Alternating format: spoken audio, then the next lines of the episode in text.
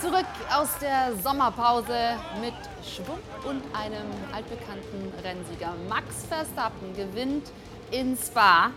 Alles wie gehabt, möchte man meinen. Er feiert im Champagnerregen fast schon weltmeisterlich. Und damit freuen wir uns, zurück zu sein mit dem AVD Motor- und Sportmagazin. Wir werden natürlich auf die Formel 1 blicken, wie gehabt, mit Kai Wendlinger, dem ehemaligen Formel 1-Fahrer, der heute unser Gast ist. Freue mich sehr. Und Christian, Formel 1, klar, großes Thema. Aber du bringst frische Impressionen von der DTM. Ja, also auch für mich ist die Sommerpause endlich vorbei. Ich war am Nürburgring bei der DTM und äh, ich habe mir natürlich auch äh, das Rennen in Spa sehr genau angeschaut. Also ich bin froh, dass wieder was los ist, denn Motorsport ist nun mal mein Leben. Na, das ist doch toll und unsere Zuschauer leben das auch und fiebern das auch so gerne mit Formel 1. Also, ja, sage ich mal, jetzt geht es in die heiße Phase und gleichzeitig muss man erkennen, der Red Bull von Max Verstappen, Karl, fährt der in der anderen Liga?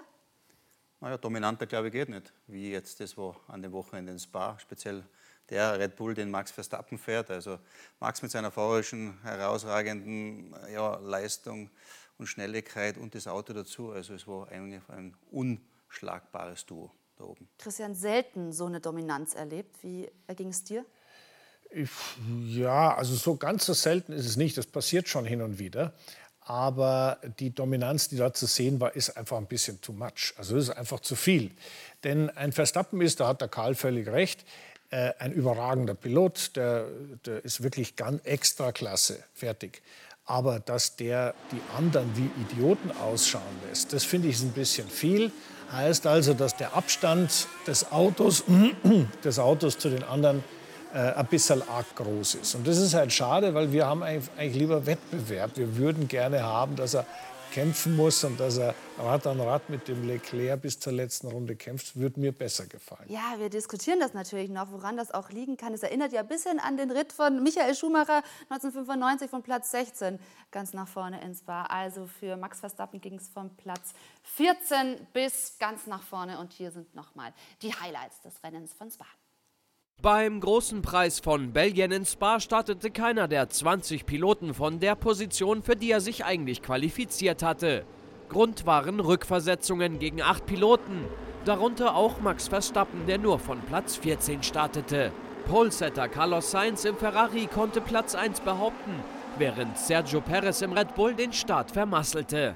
Fernando Alonso im Alpin und beide Mercedes schoben sich direkt am Mexikaner vorbei. Im Duell zwischen Alonso und Hamilton ging es dann direkt zur Sache. Der Mercedes-Pilot ging in den Angriff, zog am Spanier vorbei, doch ließ diesem nicht genug Platz. Die Kollision unvermeidbar. Hamilton schoss sich so selbst ins Aus und musste seinen Boliden abstellen. Weltmeister Verstappen konnte währenddessen schon auf den neunten Platz vorrücken, bevor eine Safety-Car-Phase ausgelöst durch einen Dreher von Williams-Pilot Latifi der den Alfa Romeo von Bottas ins Aus beförderte, weiter in die Karten spielte. Ferrari-Pilot Charles Leclerc musste in Runde 4 dann auch noch einen ungeplanten Stop einlegen, während Verstappen seine Aufholjagd weiterführte und schon in der sechsten Rennrunde den fünften Platz von Sebastian Vettel eroberte. Nach nur zwölf Runden übernahm Verstappen dann erstmals die Führung und setzte sich also nach nur einem Viertel der Renndistanz an die Spitze. Das restliche Renngeschehen kontrollierte Max Verstappen dann im Stile eines Weltmeisters nach Belieben und holte sich den Sieg in Spa vor seinem Teamkollegen Sergio Perez und Carlos Sainz im Ferrari. Eine Machtdemonstration von Red Bull in Belgien. Der Rennstall steht durch den Doppelsieg jetzt auch in der Gesamtfahrerwertung auf Platz 1 und 2. Also das ist sehr deutlich und mittlerweile eben nicht mehr Leclerc der stärkste Verfolger, sondern der Teamkollege von Max Verstappen. Also, da wollen wir doch mal wissen, wie viel Spannung noch drin ist in dieser zweiten Saisonhälfte. Starten aber erstmal ganz vorne, denn äh, in der ersten Runde war ja schon mächtig Chaos. Christian, diese, diese Kollision zwischen Hamilton und Alonso, war Hamilton da gänzlich selbst schuld? Ja, natürlich. Er hat den Überholvorgang gemacht und hat sich hinterher hingestellt und hat gesagt, ja, der war im toten Winkel, den konnte ich nicht sehen. Ja, sag mal, geht's noch? Der sieht den, überholt ihn, fährt ihn vors Auto und sagt, den konnte ich gar nicht sehen. Also das Kurzzeitgedächtnis hat entweder gelitten oder er bringt es einfach nicht übers Herz zu sagen, es war saublöd, weil das war es Wobei einfach. er im Nachgang dann schon seinen Im Fehler auch zugegeben hat. Ja, genau, dann kam die Einsicht.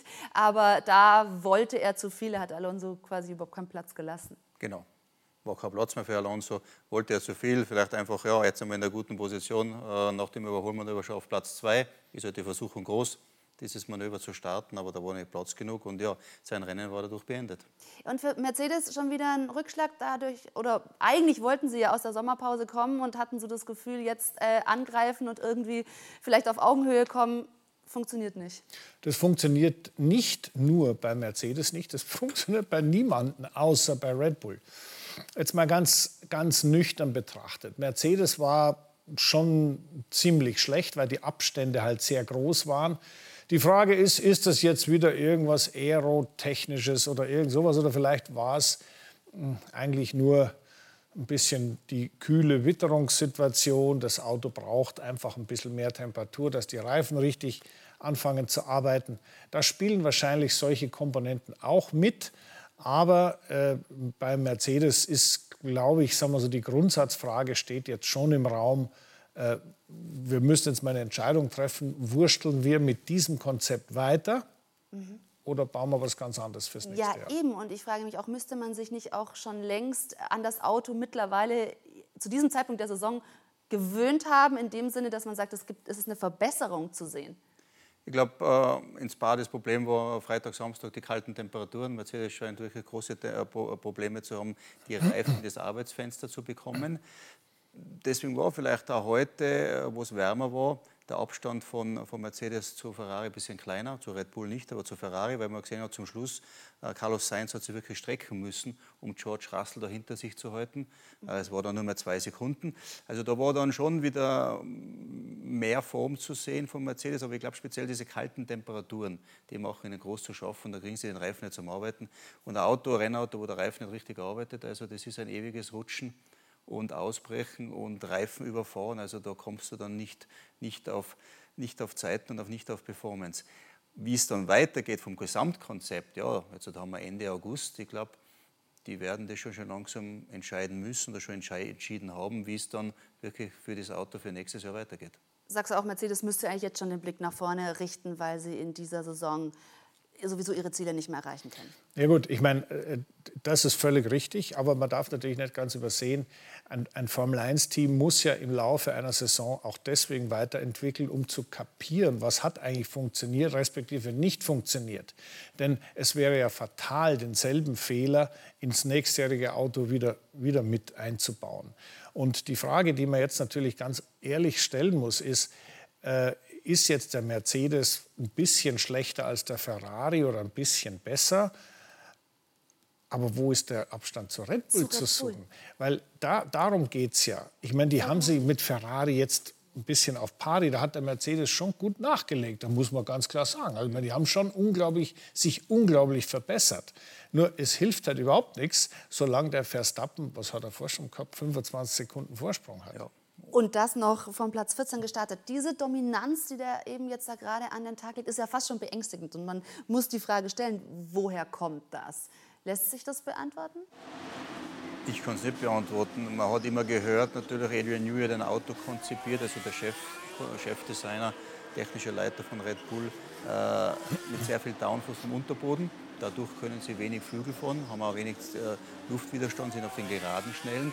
Und das passt natürlich auf eine Strecke wie Spa äh, extrem gut. Ja, da gibt es noch andere Strecken, wo man vielleicht wieder mehr auf den mechanischen Grip geben muss. Ich erinnere mich an das Red Bull-Rennen, da wo Verstappen am Samstag sehr, sehr schnell, hat das Qualifikationsrennen gewonnen, hat sich dann aber am Sonntag gegen die Ferraris schwer getan, weil die Traktion, also der Grip aus den langsamen Kurven heraus nicht so gepasst hat.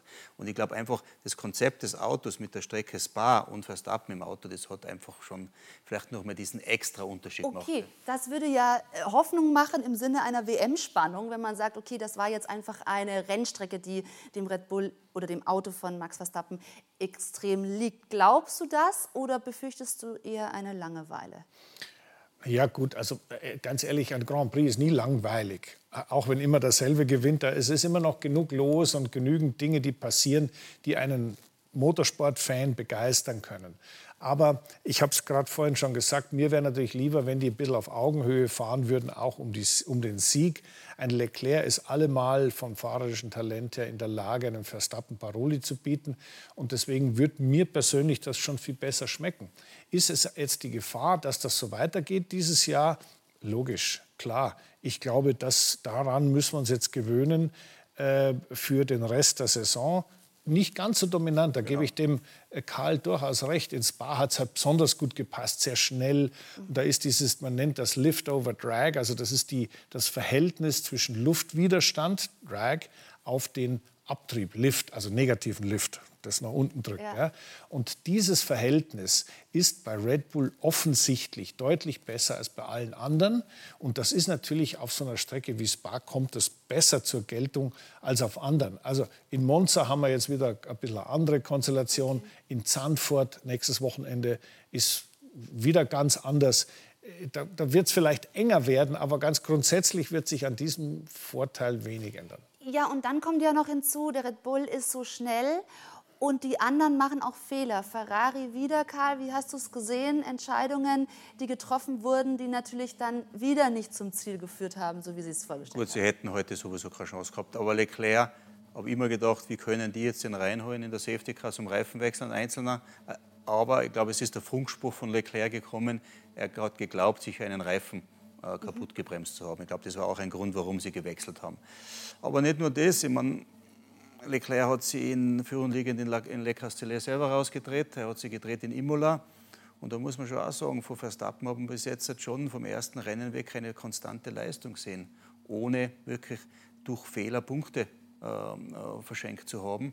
Und eins, glaube ich, auch noch, was, was heuer auf alle Fälle immer ähm, ein Thema ist. Es gibt ein neues, ein neues Reglement in der Formel 1. Es gibt limitierte Testfahrten am Anfang der Saison. Es gibt eingeschränkte äh, Windkanaltage, äh, Computersimulation etc. Die, die das System am schnellsten verstehen oder am besten verstehen und die besten äh, Updates bringen oder die besten oder schnellsten Updates bringen, die haben dann vielleicht auch den Unterschied wie Red Bull jetzt. Aber sowas wird sie mit, mit der Länge, wie ein Reglement in der Formel 1 bleibt, das hat man immer wieder gesehen, je länger ein Reglement in der Formel 1 ist, desto enger werden dann auch wieder die Abstände.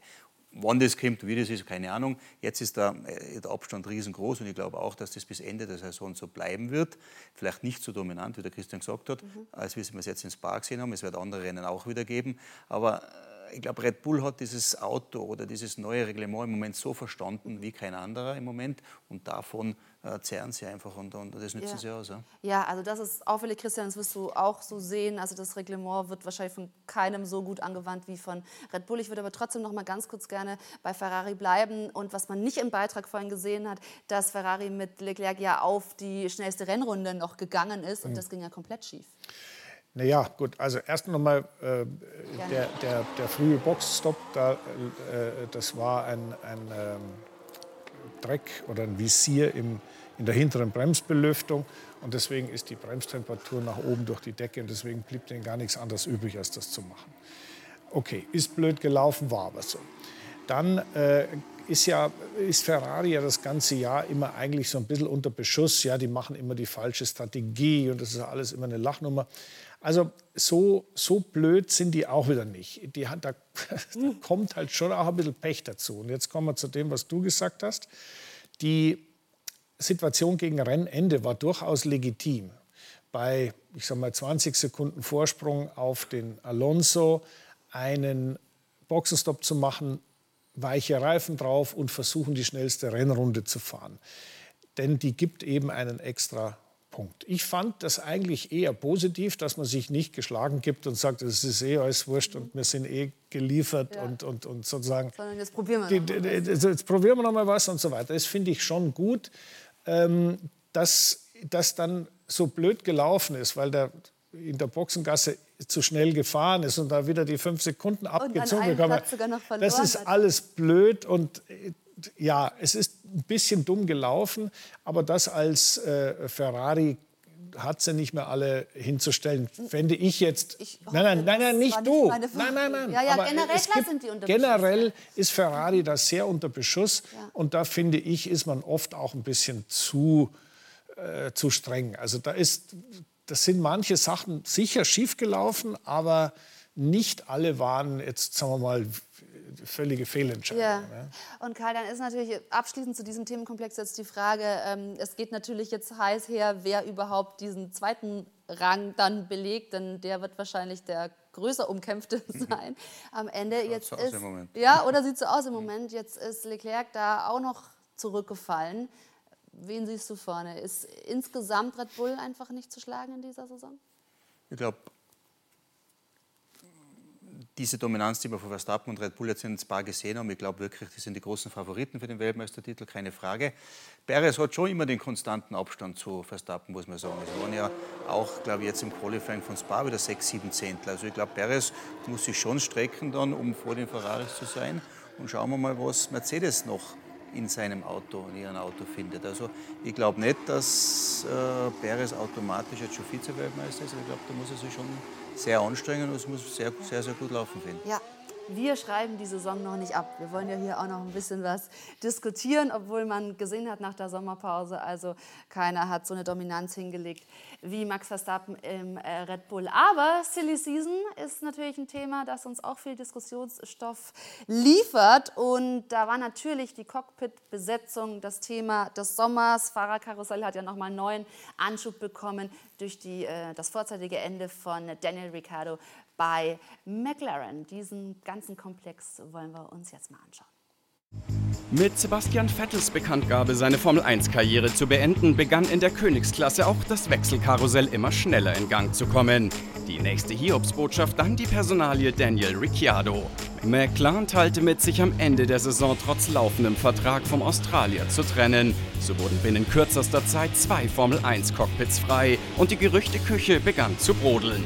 Das Cockpit von Sebastian Vettel wurde bereits von Fernando Alonso übernommen. Nach dessen Rücktrittserklärung kamen dessen Arbeitgeber Aston Martin und der Spanier zu einer überraschend schnellen Übereinkunft. Somit war diese Option für Mick Schumacher, dessen Zukunft und Vertragsverlängerung bei Haas noch immer offen ist, relativ schnell vom Tisch. Das McLaren-Cockpit hingegen noch immer vakant. Das Ziel ist es, dass wir zwei Fahrer haben, die es immer schaffen, das Maximum aus dem Paket zu holen, das wir ihnen geben, sagt McLaren-Motorsportingenieur Andreas Seidel. Obwohl sich Seidel und McLaren bedeckt halten, ist die Wunschlösung aber längst ein offenes Geheimnis. Alpinfahrer Oscar Piastri. Das 21-jährige Talent gewann auf Anhieb die Nachwuchsklassen Formel 3 und Formel 2, bevor er 2022 Formel 1 Reservefahrer bei Alpin wurde. Piastri lehnt Anfang August eine Beförderung in der nächsten Saison für sein Team in der Formel 1 zu fahren ab. Nach der Formel 1 Sommerpause startet also nicht nur die Formel 1 in die entscheidende Saisonphase, es beginnt eben auch die entscheidende Wechselphase. Und Daniel Ricciardo? Zac Brown würde den Australier gerne halten, denkt dabei allerdings an Serien wie IndyCar, Extreme E oder die Formel E, wo das Team bereits fährt oder bald fahren wird. So könnte der Kampf um die Cockpits in den kommenden Wochen vielleicht sogar spannender werden als die diesjährige WM-Entscheidung selbst. Ja, dieses Fahrerkarussell ist auf jeden Fall hochinteressant. Und wenn wir einmal bei Daniel Ricciardo und McLaren bleiben, also man setzt da einen der populärsten Formel-1-Fahrer vor die Tür. Kai, warum glaubst du, hat dieses Kapitel nicht funktioniert? Vielleicht ist äh, Lando Norris zu schnell. Ich weiß es nicht. Vielleicht hat er sich mit dem Auto, mit dem Konzept dieses Autos nicht anfreunden können. Es hat schon manchmal Hochs gegeben, wo man sich dachte, so, jetzt ist er soweit. Er ist mit dem Auto jetzt so weit, dass er auch schnell genug sein kann. Dann hat es wieder Rückschläge gegeben. Das Team selber kann ja das genaues analysieren. Die haben alle Daten, die haben alle Informationen drüber. Und ich glaube, die haben nicht mehr das Vertrauen gehabt, dass er, als, wie, wie das mhm. Team sagt, zwei Fahrer auf dem gleichen Niveau, um den gleichen Erfolg einzufahren. Ja, Christian, also Sebastian Vettel, der mit ihm bei Red Bull gefahren ist, sagt, McLaren hätte da äh, tatsächlich versagt. Das ist deutlich, aber auch da nochmal die Frage, war es der Lando Norris Schatten? Äh, haben Mensch und Maschine nicht zusammengepasst? Was war das Problem? Also McLaren hat ganz sicherlich nicht versagt. Man hat sich extreme Mühe gegeben, dem Daniel Ricciardo das zu geben, was er braucht. Jeder Fahrer hat ja, ist ein bisschen Geschmackssache, hätte gern das Fahrverhalten so oder so. Da hat man sich große Mühe gegeben, auch in der Analyse dessen, wo er im Vergleich zu Lando Norris Zeit verliert. Da hat man wirklich zwei Jahre lang rumgedoktert und hat also mit großer Loyalität und Solidarität dem Fahrer gegenüber hier gearbeitet. Also das wäre in anderen Teams schneller so gewesen, dass man gesagt hat, der kann es halt nicht weg, braucht man neuen. Die haben sich da, finde ich, schon gut verhalten. Das sieht man auch daran, dass äh, Daniel Ricciardo auch gesagt hat, dass ich sage mal auf, auf eine Stufe gestellt hat, auch mit seiner Meinung. Wir haben es einfach nicht hingekriegt. Und damit hat er auch zugegeben, dass er bestimmte Sachen nicht auf die Reihe bekommen hat. Das werden wir im, im Winter, werden wir das schon rausfinden, wenn wir mal mit den Beteiligten reden dürfen und die da auch ein bisschen gesprächiger werden. Ja. Da gibt es mit Sicherheit handfeste Gründe. Und deswegen war klar, dass das sich trennen muss. Eigentlich. Ist natürlich hochinteressant, hat natürlich schon für einen Knall gesorgt, diese, diese Info. Er selbst sagt ja, er will eigentlich nur in der Formel 1 bleiben oder vielleicht eine Pause machen. Also man weiß noch gar nicht, wie es für ihn weitergeht. Was glaubst du? Was sagt dein Gefühl? Findet er noch ein Cockpit? Ich glaube, es wird schwierig, glaube ich. Aber ich weiß noch nicht, wie weit da schon Gespräche sind. Nur wo will er hin? Wo, wo soll er hin? Ja? Alpin wäre dann die Möglichkeit? Alpin ja, aber ich glaube, um den Platz reißen sich viele Fahrer im Moment, weil ja alle davon ausgehen, dass Oscar Piastri vielleicht nicht bei Alpin bleibt, sondern eben zu seinem Lieblingsteam McLaren wechselt. Äh, es gibt einen anderen Alpin Junior, Jack Lawson, mhm. Sohn von dem ehemaligen Motorradweltmeister. Ich glaube, der hat jetzt in Spa gerade wieder äh, tolle Leistungen im Nachwuchsbereich gebracht. Vielleicht wird der vor Alpin hochgezogen. Ja, und es gibt natürlich auch Mick Schumacher, es gibt viele, die weiter in der Formel 1 am Platz suchen und Platz haben wollen. Ne? Ja, also hast du auch Oscar Piastri angesprochen, ähm, Christian. Aber eins möchte ich nur sagen, Danny Ricciardo, vielleicht hat er Chancen, ich, würde es ihm wünschen, ich war immer ein großer Fan von ihm, weil er war schnell, er ist eine, eine, eine, eine strahlende Figur in der Formel 1 und er war immer ein Fahrer, der überholen hat können, meiner Meinung nach. Er hat immer er war immer für Überholmanöver gut, die aber ohne eine Kollision ausgegangen sind, sondern einfach nur die Platzverbesserung waren. Also Danny Ricciardo hat jahrelang in der Formel 1 tolle Leistung gebracht. Also ich würde es ihm wünschen, dass er weiterfahren kann, wenn ja, er will. Ja? ja, definitiv eine Bereicherung für die Formel 1 und äh, Piastri, der eben ja, ein bisschen für Wirbel gesorgt hat, Christian, dadurch, dass er Alpine versetzt hat und auf dem Weg, sage ich mal, zu McLaren ist. Ähm, geht das für ihn so aus, wie er sich das vorstellt? Also dazu muss man ganz kurz noch mal Revue passieren lassen, was der Bursche eigentlich veranstaltet hat. Der Piastri ist ein junger Mann, der zugegeben genial durch die Nachwuchsklassen gekommen ist. Solche Talente kommen in der Formel 1, ich sag mal, alle fünf bis zehn Jahre mal an. Und deswegen ist er natürlich ein heiß begehrter Mann. Sein Manager heißt Mark Webber und der hat äh, ihn bei Alpine, also bei Renault eigentlich ja äh, untergebracht und damit war garantiert, dass er in den Formeln gut finanziert in den besten Teams fahren kann, dass er parallel in die Formel 1-Entwicklung mit einbezogen wird und dass er vor allem in diesem Jahr schon, ich glaube, 5.000, 6.000 Kilometer Formel 1 mhm. gefahren ist. Genau. Mit einem zwei Jahre alten Auto. Also die haben Millionen da reingesteckt in den Burschen. Aber die wussten warum, weil das wirklich ein sagenhaftes Talent ist wie es nicht alle Tage kommt. Mhm. Und die Tatsache, dass er dann, natürlich in Absprache mit Mark Webber, ähm, da so hoppla hopp gesagt hat, nein, nein, also ich fahre gar nicht, da hat es mich jetzt auch vom Stuhl gehauen, als ich das gehört habe. Vor allem, weil Alpine das Ganze schon Denn, verkündet hatte. Also naja, na, erstmal, bevor man sowas verkündet, ist ja erst einmal wichtig, äh, der Bursche muss ja unter Vertrag sein, sonst investiere ich doch nicht ein paar Millionen oder viele Millionen äh, Euro in seine Karriere, wenn ich hinterher nichts habe von dem. Da muss also irgendwo eine, ein, ein Fehler im Vertragssystem gewesen sein, sonst hätte man ja auf der Piastri-Seite den Ausstieg nicht gewagt. Mhm. Jetzt ist natürlich die erste Frage, bevor wir zum nächsten Thema kommen, das direkt da dran hängt. Die erste Frage ist natürlich, ja, wieso will denn der da gar nicht fahren? Das ist doch ein super Team. Das ist doch ja, eigentlich für einen Nachwuchs. McLaren ja, aber der, der, der, Alpine ist ja momentan das bessere Auto. Das Beste ist vor McLaren. Ja, ja Alpine ist vor McLaren. Ja. Also, das, das, das fragt man sich. Der Grund kann nur an äh, der Tatsache liegen, dass man ihn aus den Fängen, hm. die des vertraglichen Fängen rauskriegen will. Ganz einfach deswegen, weil man glaubt, dass der sonst die nächsten fünf Jahre dort, ich sage jetzt einmal in, in, Anführungszeichen, verhungert und sicherlich nicht bei Ferrari oder bei irgendeinem, äh, sagen wir mal, Two-Digit, also zweistellige Millionenbeträge Einkommensthema landet. Und deswegen glaube ich, hat man diesen Schritt gemacht.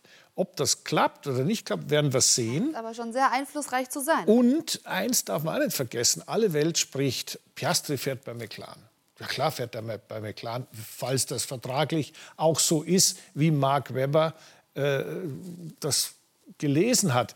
Wissen wir ja nicht, wir haben den Vertrag ja nicht gelesen. Ähm, da gibt es ja noch einen, der Alex Palou. Schon mal gehört? Schon mal gehört? Indica-Champion. 23 Jahre alt, Spanier. Der ist der andere, der dort bei McLaren gehandelt wird. Also den gibt es schon also, auch. Habt, na eben, und jetzt habt ihr beide eben auch noch zwei Namen reingerufen, ähm, die da eben auch noch eine Rolle spielen. Und ich möchte gerne noch über Mick sprechen, denn seine Zukunft ist auch noch nicht gewiss. Und Alpine, McLaren wären ja auch für ihn hochinteressante Rennstelle. Für ihn, ja, ja. Für ihn aus seiner Sicht. Wie seht ihr seine Chancen zu wechseln? Das ist ja momentan alles noch unsicher. Karl.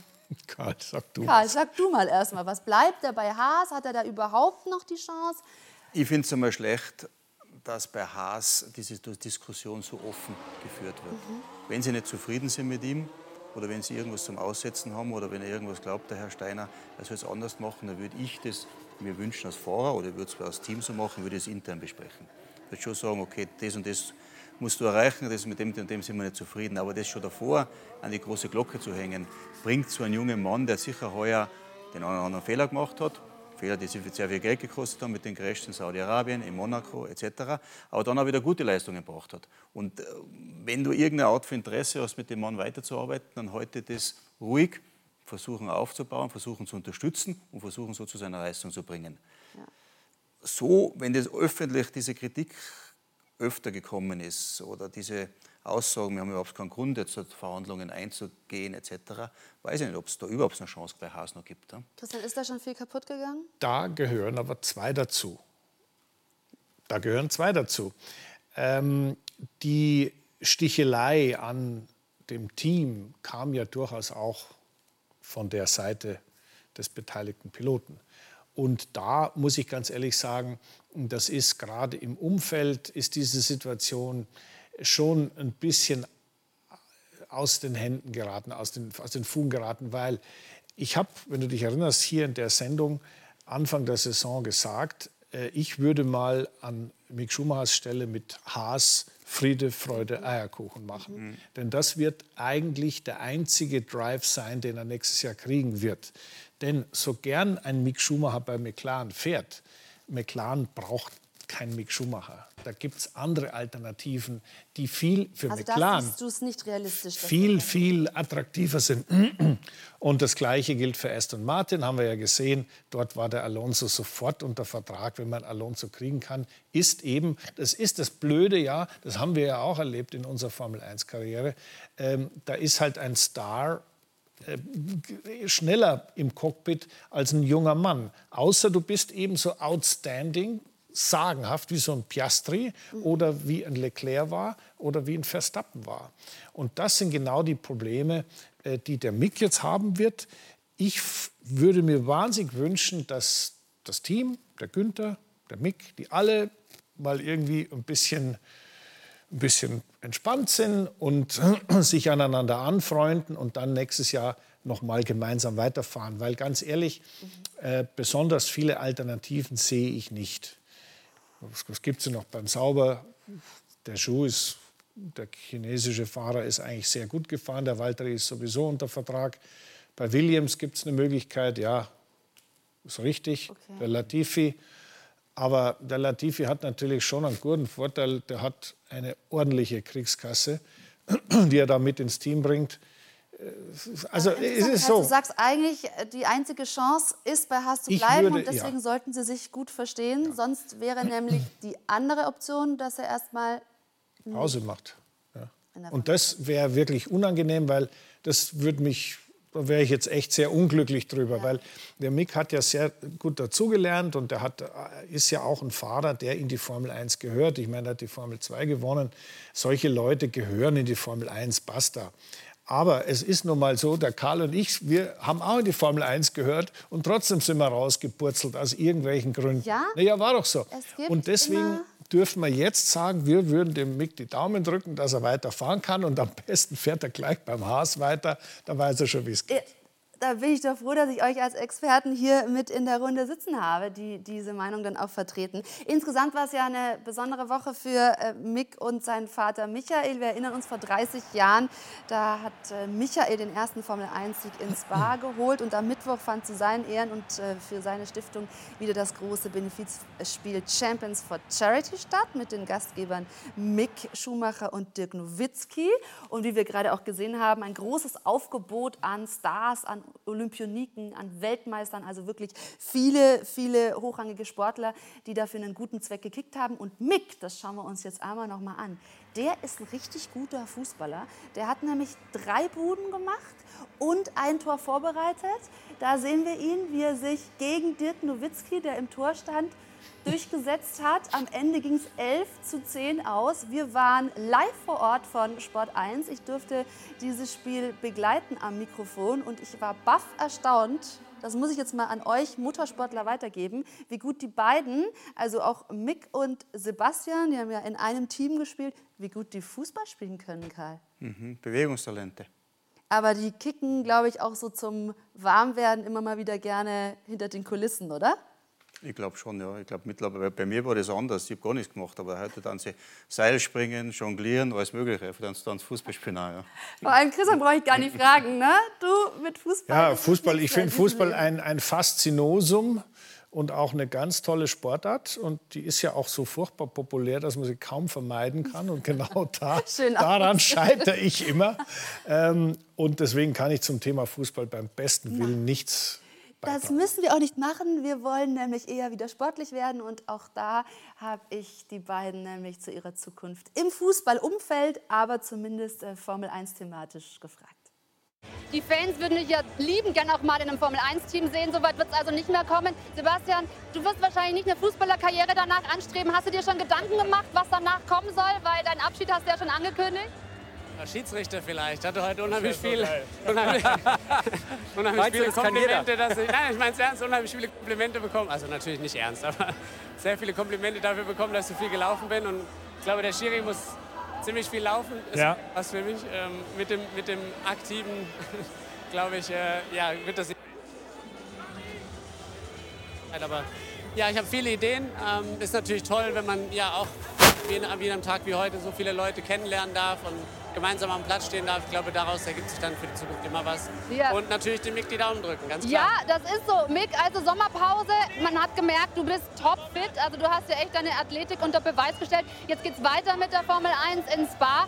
Was hast du dir vorgenommen? Und vor allem jeder wartet, ja, wie sieht's mit deiner Zukunft aus? Kannst du uns da schon was sagen? Ähm, ja, also ich freue mich auf jeden Fall auf die Rennen. Wie gesagt, wir haben jetzt drei Rennen hintereinander. Zum Glück noch mit dem Sepp dabei. Also äh, wir haben noch ein paar Rennen zusammen, wo wir, wo wir Rennen fahren können und, und hoffentlich Spaß haben können. Ähm, ja, und was die Zukunft bringt, müssen wir noch schauen.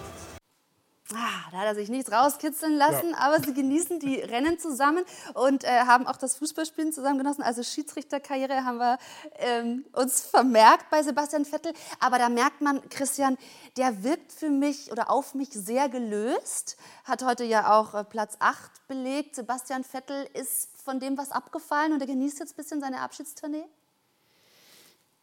Also abgefallen ist von dem nichts, glaube ich. Der, ist, der fährt einfach sein Ding und genießt das Rennen, so wie er es vorher In auch genossen hat. Auftreten hatte ich schon so den Eindruck, dass er noch Hast mal du den Eindruck? Ja, meinen Eindruck äh, kann ich hier tatsächlich so teilen. Aber Also ich glaub's Karl. dir. Also ich sag mal so, mein Eindruck ist eigentlich eher, dass er diese ganze Thematik des Rücktritts und des, seine neuen Aufgaben, neuen Ziele, die er besprochen hat, ja schon längst definiert hat und irgendwann einmal das Timing hinkriegen musste, ja, irgendwann muss ich dann auch mal machen. Und das ist passiert. Vielleicht äh, hast du da recht, das ist sicher schön für ihn. Es ist schön, wenn man eine Zukunft hat, auch als aktiver Sportler, wenn man seine aktive Karriere beendet und danach, sage ich jetzt mal, äh, nicht alles aufhört, sondern dass man da einen klaren Plan hat, wie es weitergeht. Das ist sicher gut. Ja, einmal kurz, bevor wir äh, in die Pause gehen. Welchen Eindruck macht er auf dich im Moment? Sehr entspannt, wie man das sieht beim Fußballspiel. Äh, Mit einer sehr guten Leistung jetzt ins Spa. Ich würde sagen, er hat eine, heute die erste Runde des Rennens so eine Art Alonso-Runde hingelegt, weil der ist auch bekannt dafür, dass er viele Plätze gut macht mhm. und ist dann sehr stark gefahren, würde ich sagen, mit den, mit den späten Boxenstopps. Also Sebastian Vettel ist nicht umsonst vierfacher Formel-1-Weltmeister und hat heute wieder gezeigt, dass er auch mit diesem Auto Aston Martin, wo ja wirklich nichts zu erwarten ist im Moment, äh, fehlerlose Leistungen bringt. Aber wie der Christian schon sagt, ich glaube, er ist jetzt so lange in der Formel 1, er hat so viel Erfolg gehabt, hat er dann einige schwere Jahre gehabt oder schwierige Jahre gehabt und irgendwann schließt du ab mit dem Ganzen. Ne? Mhm. Da wird es jetzt einfach nochmal, ja, vielleicht, wie er sagt, mit Spaß und Freude zu Ende bringen und dann ist das Lebenskapitel wahrscheinlich abgeschlossen. Und dann sitzt er hoffentlich auch mal wie ihr hier als Experte bei uns. So, Christian, du wirst uns gleich äh, mitteilen, wie es denn auf dem Nürburgring war bei der DTM. Also das noch Thema bei uns. Da hat ja eine Bruderpaar jubeln dürfen. Da sehen wir die beiden Van der Lindes. Also das am Samstag. Wir gucken aber auch auf das Rennen von heute und haben dazu auch noch die WRC im Programm. Finnland und Belgien waren da Stationen. Also drücken noch ordentlich aufs Gas hier im AVD Motor- und Sportmagazin. das ist das schön, oder wie die sich da immer. Ja, also tolle Bilder haben wir gleich noch für Sie, liebe Zuschauer. Bis gleich.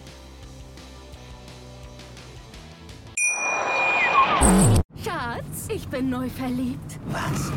Da drüben. Das ist er. Aber das ist ein Auto. Ja, eben. Mit ihm habe ich alles richtig gemacht. Wunschauto einfach kaufen, verkaufen oder leasen. Bei Autoscout24. Alles richtig gemacht. Und damit sind wir zurück beim AVD Motor- und Sportmagazin, wie gewohnt mit Christian Danner. Und heute ist Kai Wendlinger unser Gast und wir wollen über den Einstieg von Audi in die Formel 1 sprechen. Das war die große Meldung der vergangenen Woche. Also ab 2026 sind die Ingolstädter mit dabei. Welche Bedeutung hat das für die Formel 1? Ich glaube, dass die Formel 1 die letzten Jahre viel richtig gemacht hat, dass ein Hersteller wie Audi das Interesse hat, in der Formel 1 mitzumachen. Wie würden Sie das, Christian, denn, sage ich mal, handhaben? Wie würde das Ganze. Gut, die, die, Pressekonferenz war ja relativ klar. Und da wurde nicht besonders viel gesagt. Da wurde gesagt, dass man für die Saison 2026 dem neuen Reglement entsprechend einen Formel-1-Motor bauen wird. Äh, dazu noch als Erläuterung, das neue Formel-1-Reglement für die Motoren ist nicht nur ein neues technisches Reglement, sondern auch ein dazugehöriges sportliches Reglement und ein finanzielles Reglement. Da ist nämlich ein Budgetcap drauf auf den ganzen Dingen. Natürlich, ein neuer Motorenhersteller darf mehr Geld ausgeben als ein existierender. Aber ich sage es mal so, das ist schon eine außerordentlich ambitionierte Aufgabe, die man sich da vorgenommen hat. Denn äh, der Verbrennungsmotor ist doch in großen Teilen vergleichbar. Mhm. 1,5 Liter Sechszylinder Turbo, der dann auch mit synthetischem Sprit, also mit E-Fuels, äh, äh betrieben wird. Aber äh, die MGUH, also der, der, einer, der kleine der Elektromotoren, fällt weg, dass die Komplexität etwas reduziert, aber das, ich sag mal, Curse-System, also ein Elektromotor mit Batterie, der Zusatzleistung einspeist ins System, ein Hybrid als solches, das ist einer der Gründe, warum Audi gesagt hat, das ist modern, das machen wir, da zeigen wir, was wir können. Ja. Aber das war alles, mehr haben Sie das, nicht gesagt. Das war erstmal alles und jetzt wird spe äh, spekuliert, wie es dann eben darüber hinaus weitergehen wird. Also erstmal natürlich aus deutscher Sicht super spannend. Sie haben ja angekündigt, da soll es dann eventuell auch einen deutschen Fahrer geben. Vielleicht ähm, gibt es dann auch wieder einen Deutschland Grand Prix. Also steht alles noch in den Sternen, aber natürlich erstmal eine große Euphorie rund um diesen Einstieg, wobei man sich eben fragt, da ist jetzt Sauber auch mit im Gespräch, dein ehemaliges Formel 1-Team, äh, ob man da eventuell wie auch immer zusammenarbeitet oder mehr? Was glaubst du, was ist da möglich? Was macht Sinn? Ich glaube, äh, das äh, pfeifen die Sports im Moment vom Dach, dass das sauber der Partner werden wird oder äh, vielleicht vor einer Übernahme steht, dass Audi das dann wirklich alles in Alleinregie macht und das nicht mehr Alpha sauber oder sonst irgendwas, sondern nur mehr Audi. Das ist das, was die Gerüchte sind, aber was da wirklich schon entschieden ist, ich habe keine Ahnung. Aber ich glaube, wenn Audi äh, diesen großen, großen Schritt macht, als Motorhersteller in die Formel 1 zu gehen. Glaube ich nicht, dass sie das nur als Motorenlieferant machen werden. Also ich glaube, dass da mehr draus wird. dass es ein ganzes Team dann sein wird. Und da wäre vielleicht einfach die Nähe, der Standort Hinwil, also der Standort Schweiz von dem Sauberteam und auch die Nähe zu Ingolstadt oder die Nähe zu Neustadt an der Donau äh, vielleicht sehr interessant für Ja? ja, und im Zuge dessen zeigen sich auch schon erste Reaktionen. Christian, wenn wir auf die DTM zu sprechen kommen, hat äh, Rene Rast eben, äh, wird das Team dann von Audi zu BMW wechseln, auch mit dem Hintergrund, dass dann eben sich der Audi-Fokus verlagert und er Le Mans fahren will, etc. Das glaubst du nicht? Na ja, gut. Also ich meine, man hat bei Audi ein Programm für Le Mans gestrichen und das, glaube ich, lag dem René ein bisschen im Magen und deswegen hat er sich da umorientiert oder andersrum gesprochen, man konnte ihm von Audis Seite kein Angebot machen, was attraktiv genug gewesen wäre. Aber das ist ein ganz anderes Thema. Das Formel-1-Thema ist schon, das ist schon eine echte Hausnummer, die da kommt und man muss sich natürlich auch fragen, ähm, wie realistisch ist das eigentlich, dass man so einen Motor auf die Beine bekommt und dass man eine, äh, der Karl hat gesagt, Partnerschaft, äh, wahrscheinlich Übernahme. Natürlich ist das keine Partnerschaft, natürlich wird das eine Übernahme eines Formel-1-Teams, wenn es denn sauber Bist wird. Bist du dir da so sicher? Nee, ja, aber sonst funktioniert es ja nicht. Du kannst ja nicht, äh, das wäre ja das Beispiel damals BMW und Williams. Äh, da hat der Williams gemacht, was er wollte und der BMW hat den besten Motor gebaut, den es gab. Und da hat man sich hat man immer aneinander vorbeigesprochen. Wenn du das ganze System kontrollierst, dann hast du, wenn du da an, an, deinen eigenen Erfolg glaubst, auch die Möglichkeit, das zu steuern. Nur die Frage ist natürlich, ist es überhaupt möglich, so etwas in der heutigen Zeit unter den Budgetrestriktionen äh, hinzukriegen? Und äh, ich würde mal sagen, extrem ambitioniert ist das auf jeden Fall von Audi. Und äh, dazu kommt noch eins, was ich, was ich immer so ein bisschen, ja, was mich ein bisschen besorgt ist. Anfang der 2000er Jahre hatten wir ja auch einen Herstellerboom in der Formel 1.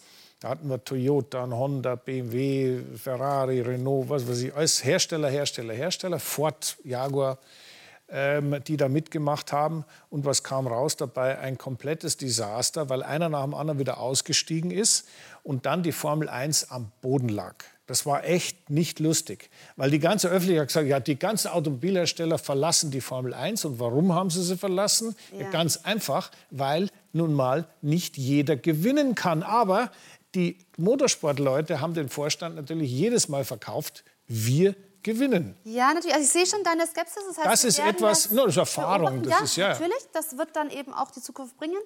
Und äh, ich würde an der Stelle aber jetzt trotzdem sagen, wir wechseln zur DTM, bei der Gut. du ja auch an diesem Wochenende warst. Und zum Einstieg gucken wir uns am besten mal die Rennzusammenfassungen an.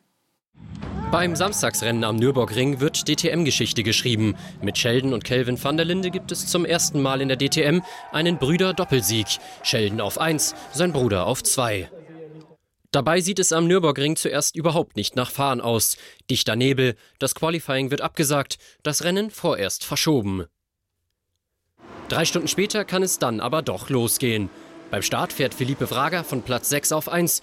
Schnell bildet sich ein Dreikampf zwischen Fraga, Mirko Bortolotti und Sheldon van der Linde. Bitter für René Rast, der Audi-Team-Abtfahrer, zwischenzeitlich auf Platz 4, wird in der 23. Runde von Laurens van Thor rausgeschoben und fällt auf Platz 13 zurück. Doch der rennentscheidende Crash passiert in der 30. Runde. Bei einem Überholmanöver knallt es zwischen Bortolotti und Fraga, der Nutznießer Sheldon van der Linde. Der Schubert Motorsportfahrer gewinnt das Samstagsrennen vor seinem Bruder, der von Platz 13 sensationell auf 2 fährt. Was für ein Rennen für Lukas Stolz. Der 27-Jährige gewinnt das Sonntagsrennen am Nürburgring. Zum ersten Mal bei der DTM starten zwei Brüder von den ersten beiden Plätzen, Kelvin und Sheldon van der Linde. Zweiterer im roten BMW erwischt den deutlich besseren Start und fährt auf 1. Sein Bruder Kelvin im weißen Audi fällt relativ schnell auf 6 zurück. In Runde 5 knallt es dann plötzlich zwischen David Schumacher und René Rast. Beide scheiden aus. Es kommt zum Safety Car und zum Restart. Und genau von diesem Restart profitiert Luca Stolz im gelb-blauen Mercedes. Er setzt sich an der Spitze fest und fährt das Rennen mehr als solide zu Ende. Besonders spannend wird es nochmal beim Kampf um Platz 4 zwischen Marco Bortolotti im grünen Lamborghini und Kelvin van der Linde. Doch beim entscheidenden Überholversuch will Bortolotti zu viel. Es kommt zum Kontakt und er fliegt raus und verliert wichtige Punkte. Am Ende jubelt Stolz. Die Gesamtwertung führt Sheldon van der Linde an, doch es bleibt nach wie vor spannend. Natürlich. Dazu. Das ist es und hier wird schon diskutiert, klar. was der Bottolotti da verursacht hat oder nicht. Ähm, Christian, du warst vor Ort, äh, klassisches Eifelwetter, ne? aber äh, lass uns mal auf die Van der Lindes zu sprechen äh, kommen. Also Sheldon führt die Gesamtwertung an. Wie gehen denn die Brüder mit diesem Konkurrenzkampf um? Ach Gott, die, das gibt's ja, das ist ja nicht neu. Ja. Also die zwei kennen sich schon Ja, aber jetzt länger, hat sie's auch wie du dir vorstellen kannst. Gewandelt ne? von der Platzierung. Und ja, äh, der, die sind beide schon zwei, sind zwei absolute Top-Piloten. Ähm, jetzt hat der Sheldon halt gerade mal auch vom Auto her gesehen bessere Karten als ähm, der Bruder und deswegen letztes Jahr war, ist er ja mit einem sehr alten Auto gefahren. Deswegen, das passt schon alles so. Äh, es ist in der Tat neu für die DTM, dass äh, zwei Brüder da mal so gemeinsam vorne rumfahren. Äh, Ich finde das alles sehr, sehr nett und auch gut, weil es einfach zwei Top-Piloten sind, die wir auch schon mal hier im Studio Richtig, hatten auch sehr und die auch sehr nett sind und deswegen ist das, das ist eigentlich eine schöne Bereicherung. Genau, und jetzt haben wir gesehen, es ist alles noch eng, Karl. Also äh, Bortolotti haben wir angesprochen, Auer, Rast. Wer hat denn da jetzt noch die besten Chancen? Aber Ich glaube, es es sind noch äh, drei Rennwochenende, also sechs Rennen, 150 Punkte. Ich glaube, Sheldon van der Linde ist jetzt im Moment in Führung, aber Mhm, ein Ausfall, der, der direkte Konkurrent gewinnt, da sind schon wieder 25 Punkte weg. Also ich glaube, da haben wir noch genug Fahrer ähm, oder genug einige Fahrer die Chance für den Meistertitel. Und ja, wie man sieht, immer hart umkämpft. Und es geht um jede Kleinigkeit. Ich meine, du musst im Qualifying deine Reifen genau zur richtigen Zeit am richtigen Punkt haben und hundertprozentig ausnützen in einer, in einer perfekten Runde. Man hat jetzt am Nürburgring gesehen, ich glaube, 28 Auto in sieben Zehntelsekunden. Also wenn du irgendeinen kleinen Fehler machst, bist 15. oder vielleicht bist 5. Wenn du 5. bist, hast du eine Chance auf den Rennsieg. Wenn du 15. bist, dann kannst du das Rennen meistens schon wieder eher vergessen. Also es geht um jede Kleinigkeit und ich würde sagen, die, was es am besten wirklich auf den Punkt bringen, fehlerlos auf den Punkt bringen, der wird dann die Meisterschaft gewinnen. Christian nickt. Und welche Visitenkarte hat Luca Stolz äh, abgegeben mit diesem Sieg heute? Naja, das ist jetzt, sagen wir mal so, in der GT-Welt äh, äh, überhaupt kein Unbekannter. Ja? Das ist ein ganz, ganz, ganz erfolgreicher, wenn auch noch sehr junger Mann, ähm, der ja im Siegerteam des vergangenen Jahres fährt. Also das ist ein Mann, den man auf der Rechnung haben muss. Aber um den Karl zu bestätigen, Ja. der ist am Tag vorher 17. geworden. Das Ja, nur, dass du mal siehst. Also, das ist nun mal in der DTM im Moment bei dieser Ausgeglichenheit und auch bei diesem fahrerischen Standard, der natürlich wirklich, wirklich, wirklich toll ist, äh, ist es halt so. Ja? Und äh, da ist noch alles offen. Und die Problematik ist, dass es sich immer mehr darauf konzentriert, im Qualifying vorne zu sein. Und dann brauchst du noch das nötige Glück, dass nicht irgendwie mit einem blöden Safety Car oder irgendwie mit solche rennentscheidenden Kleinigkeiten, die so passieren, irgendwie unter die Räder gerätst. Und das Qualifying ist das A und O und dann passt es schon, außer du machst irgendeinen totalen Strategiefehler und Oder es dich jemand von der Strecke. ja, okay, das hat der René war da ziemlich Genau. bedient Richtig. an diesem Wochenende, denn er ist ja zweimal abgeräumt worden. Einmal von dem Vantor, glaube ich, und einmal von David Schumacher. Das hat ihm gar nicht gefallen. Da hat er geschimpft wie ein Rohrspatz. Ja, das glaube ich auch. So, und jetzt kommen wir zu den Autos, die sich überschlagen, Christian, wo wir gerade schon mal kurz reingespitzelt haben. Also Rallye-Weltmeisterschaft, da standen im August zwei Events an. Äh, Finnland und Belgien, einmal auf Schotter, einmal auf Asphalt. Und beide Male hat der Weltmeister von 2019 gewonnen. Die FIA Rallye WM 2022 wird Ihnen präsentiert von den Toyota GR-Modellen.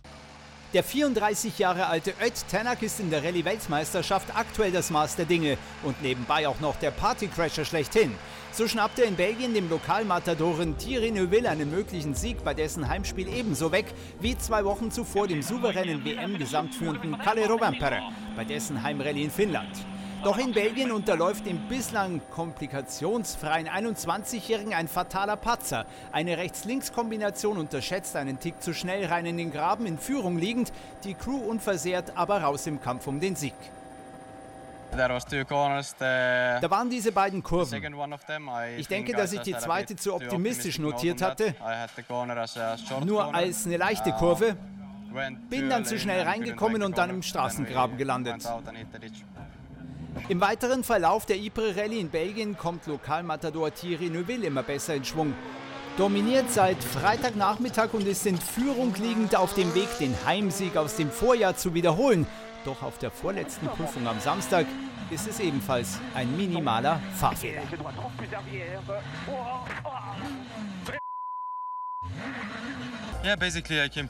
Naja, das war eigentlich eine ganz einfache, langsame Linkskurve auf sehr rutschigem Asphalt. Ich war mächtig überrascht, wie viel Dreck die Autos vor mir dort hinterlassen hatten. Auch meine Streckenspione hatten das nicht mitbekommen. Und so hat das Auto extrem untersteuert und ich bin im Straßengraben gelandet und damit war es vorbei für uns. Und bei solchen unvorhersehbaren Ereignissen musst du dann zur Stelle sein, wie eben Öd Tenak. Von Beginn an schnell in Belgien mit technisch dem immer wieder schwächelnden Hyundai i20, aber fahrerisch derzeit sowas wie in der Form seines Lebens. Es muss für dich doch auch eine gewisse Genugtuung sein, deinen Teamkollegen Neuville hier bei seinem Heimspiel zu schlagen, oder? Nein, keineswegs. Ich muss sagen, der Sieg hier ist für uns eine Riesenüberraschung. Im Endeffekt wie zuvor in Finnland. Da sind wir ohne Erwartungen quasi wie aus dem Nichts gekommen. Aber irgendwie kriegen wir es am Rallye-Wochenende hin, dass wir am Ende ganz oben stehen. Genauso wie zwei Wochen zuvor beim Highspeed-Schotter-Event in Finnland. Auch da war Tänak lange Zeit nicht mit seinem Auto zufrieden, ignorierte es und triumphierte in den finnischen Wäldern. Dabei hatten alle ihre Einsätze auf den Lokalmatadoren Kalle Rovanperä platziert, der am Freitag mit der schlechtesten Startposition auf die zum Teil rutschigen Schotterprüfungen ging, der noch schnell und zum Teil aber auch glücklich war, nicht von der Piste abgegangen zu sein.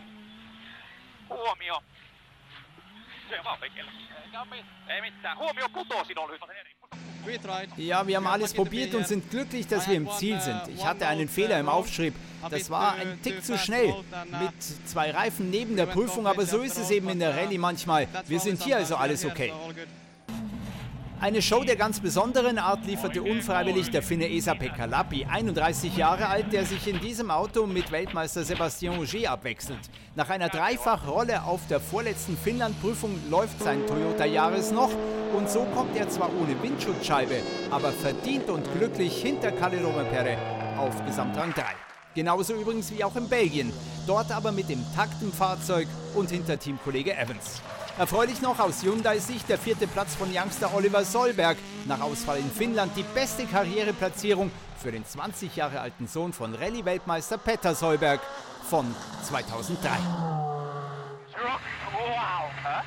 Die FIA Rallye WM 2022 wurde Ihnen präsentiert von den Toyota GR-Modellen. Franzosen halt. Immer wieder spektakulär. Aber ist es nicht Wahnsinn, mit einem komplett kaputten Auto noch weiterzufahren? Solange sie die Räder drehen, ist es weit davon bis Ja, zur nächsten er Servicestelle. kam ins Ziel, immerhin. So, meine Herren, jetzt äh, dürfen wir uns schon mal mit folgenden Autos anfreunden. Alle Liebhaber für historische Autos. Guckt euch das mal an. Ihr dürft mir gerne helfen. Ähm, wo befinden wir uns da zeitlich? Das ist der. Achso, zeitlich. Ah, Das ist eine bunte Mischung, aber jedenfalls sind wir am Nürburgring. Ja, am Nürburgring, das stimmt. Und zwar ist es die, äh, der Rallye äh, Grand Prix, also Old oh, Rallye. Nix Rallye. Rallye. Damit AVD Oldtimer. Grand Prix, Genau, so nennt man Oldtimer das Teil. Sehr schön. Christian, mach du die Anmoderation. Also, bitte. der AVD Oldtimer Grand Prix ist eigentlich die Veranstaltung für den historischen Motorsport. Und am Nürburgring findet da immer alle Jahre wieder eine großartige Veranstaltung statt. Und da schauen wir mal rein, Und da oder? schauen wir rein und zwar machen wir das nach einer kurzen Pause. Sehr schön gemacht. Schatz, ich bin neu verliebt. Was? Da drüben. Das ist er. Aber das ist ein Auto. Ja, eben. Mit ihm habe ich alles richtig gemacht. Wunschauto einfach kaufen, verkaufen oder leasen. Bei Autoscout24. Alles richtig gemacht. Zurück beim AVD Motor- und Sportmagazin. Christian Danner und ich haben heute Kai Wendlinger zu Gast. Und jetzt haben wir noch schöne Bilder für alle Motorsportliebhaber. Der Nürburgring ist ja eine historische Strecke und demnach die beste Kulisse für einen Oldtimer Grand Prix. Am Fuße der Nürburg liegt die vielleicht bekannteste Rennstrecke Deutschlands, der Nürburgring. Hier findet seit fast 50 Jahren eine der wichtigsten Veranstaltungen für die Freunde klassischer Automobile statt, der Oldtimer Grand Prix. Hier wird gefachsimpelt, geschraubt und gefahren. Am Nürburgring finde ich das immer super. Vor allem, dass man hier auf alle Tribünen drauf kann mit den Karten. Das finde ich einwandfrei. Ich war jedes Jahr hier, bis auf diese Corona-Unterbrechung jetzt. Ne? Also und das ist also sehr nah alles immer. Man kann überall hin. Finde ich toll. direkter geht's nicht. Mittendrin im Getümmel der Automobilclub von Deutschland mit seiner Fahrerlager-Lounge. Ja, wir sind, sage ich mal, sportlich sowie auch historisch schon seit Jahrzehnten unterwegs. Und der AVD ist bereits seit 1976 hier oben engagiert. Der erste Oldtimer Grand Prix fand sogar 73 schon statt. Dann ist der AVD dort mit eingestiegen und die Zuschauermassen und das Interesse, glaube ich, sagen, warum der AVD hier tätig ist. Es ist ein Stück automobiles Motorgut, was wir versuchen auch zu bewahren und zu pflegen. Und Zehntausende von Zuschauern, die jedes Jahr hier zu der Veranstaltung kommen, glaube ich, unterstreichen das und stimmen dem zu. Egal ob legendäre Cosworth Formel 1 Fahrzeuge der 70er und 80er, Sportwagen und Prototypen der verschiedenen Dekaden oder Tourenwagen und GT-Heroen aus DRM und DTM, beim Oldtimer Grand Prix gibt es für jeden etwas. Pokale können die Fahrer in ihren Klassikern selbstverständlich auch gewinnen. Vielen geht es aber bei der Veranstaltung um den Austausch mit anderen und den Spaß am historischen Rennsport. It's fantastic. Es ist fantastisch. Die Auswahl an Fahrzeugen ist super, das Wetter ist super. Die Rennen dauern je nach Fahrzeugklasse zwischen 25 und 90 Minuten. Auch wenn es sich bei den Autos um teilweise unersetzbare Schätze handelt, wird hart gekämpft und dem Gegner, zumindest während des Rennens, nichts gegönnt. Gefahren wird auf dem gut 5 Kilometer langen 1984 eröffneten Grand Prix-Kurs. So bleiben die Rennen auch für die Zuschauer spannend. Ebenso spannend ist die Nähe zu den teilweise sehr prominenten Rennfahrern. Es ist einfach was ganz Besonderes, weil da kommen alle Fans hierher, die Benzin im Blut haben. Die tollsten Autos kannst du sehen, Formel 1, Tourenwagen, Prototyp, Sportwagen. Also es ist alles für jeden zu sehen und deswegen hat es auch so einen großen Erfolg. Der Prinz tritt in der DTM Classic an, einer recht neuen Rennserie mit alten DTM-Fahrzeugen. Die DTM Classic äh, gibt es jetzt als neue Säule der DTM seit diesem Jahr. Und da haben wir zwei Cups gegründet, einen für alte DTM-Autos und einen für, alte, für Autos der alten Rennsportmeisterschaft, wo es eigentlich keine Bühne gibt, keine richtige, keine Serie. Also wir haben zwei Serien in der DTM Classic. Hier hatten wir jetzt 33 Anmeldungen beim, bei, bei dem DTM Cup. Und im DRM Cup, die Autos sind ja noch seltener, noch älter, da haben wir so 24 Autos im Feld. Ich denke, das ist ganz gut und ist für die Zuschauer interessant, weil es sind wirklich spektakuläre Autos dabei. Natürlich sind auch Markenclubs am Nürburgring vertreten. Und Hersteller Skoda, eigentlich eher für Vernunftfahrzeuge bekannt, hat zum Oldtimer Grand Prix eine große Auswahl historischer Fahrzeuge mitgebracht, die auch in einer Parade präsentiert werden.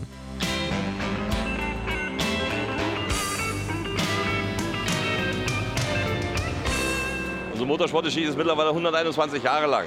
Und wir haben beides. Wir haben sowohl eine große Tradition im Rallye-Sport als auch eine große Tradition im Rundstreckensport. Hier zum Beispiel haben wir ein Auto dabei, das ist mal hier auf der Langstrecke, äh, Nürburgring Langstrecke äh, eingesetzt worden und hierfür entwickelt worden. Wir haben aber genauso einen Skoda Sport bei, mit dem Skoda mal in Le Mans am 24-Stunden-Rennen teilgenommen hat. Also insofern Beispiele für Rundstreckensport. Und wir haben aber auch unseren 130 S dabei in der Rallye- und in der Rundstreckenversion. Insofern haben wir einige Meilensteine mit und freuen uns, dass wir die auch hier entsprechend zeigen können. Auch nach zwei Jahren Zwangspause ist der Oldtimer Grand Prix auf dem Nürburgring die Veranstaltung, wenn es um historischen Rennsport geht. Und das aus mehreren Gründen. Also es ist zum einen sicherlich auch in letzter Zeit ein Wirtschaftsfaktor geworden. Auf der anderen Seite wird hier natürlich gezeigt, was die technische Entwicklung und was das Design in den letzten Jahrzehnten, glaube ich, äh, gebracht hat an Fortschritten. Es ist schon enorm hier zu sehen, wie Fahrzeuge aus den 30er Jahren immer noch aktiv auf der Rennstrecke unterwegs sind. Und das ist, glaube ich, etwas sehr Nachhaltiges, wenn man gerade heute diese Vokabel verwendet. Im nächsten Jahr findet bereits die 50. Ausgabe des Oldtimer Grand Prix statt.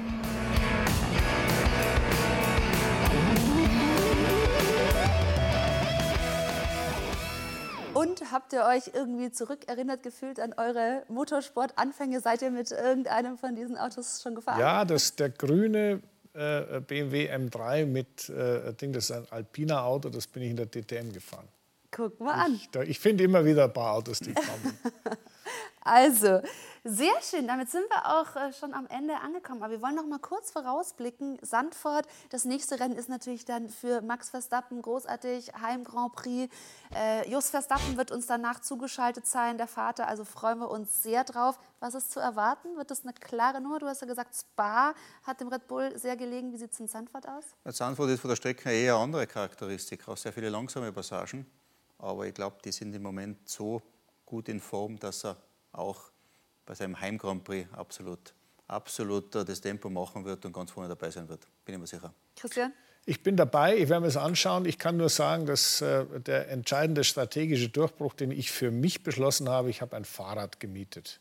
Weil irgendwie muss man da ja von hier, von hier nach da kommen, bei denen, weiß ich, 500.000 äh, Fans, die dort aufschlagen werden. Und äh, ich möchte dann irgendwann schon mal ins Hotel, mache ich mit dem Fahrrad schon gemietet. Das habe ich ja, das ist ein schönes Schlusswort, das habe ich noch nie erlebt. Dich auch, wobei, du bist doch Rennsportler. Aber sonst. Äh, doch, doch, ich sitze öfter am Radl, als du denkst.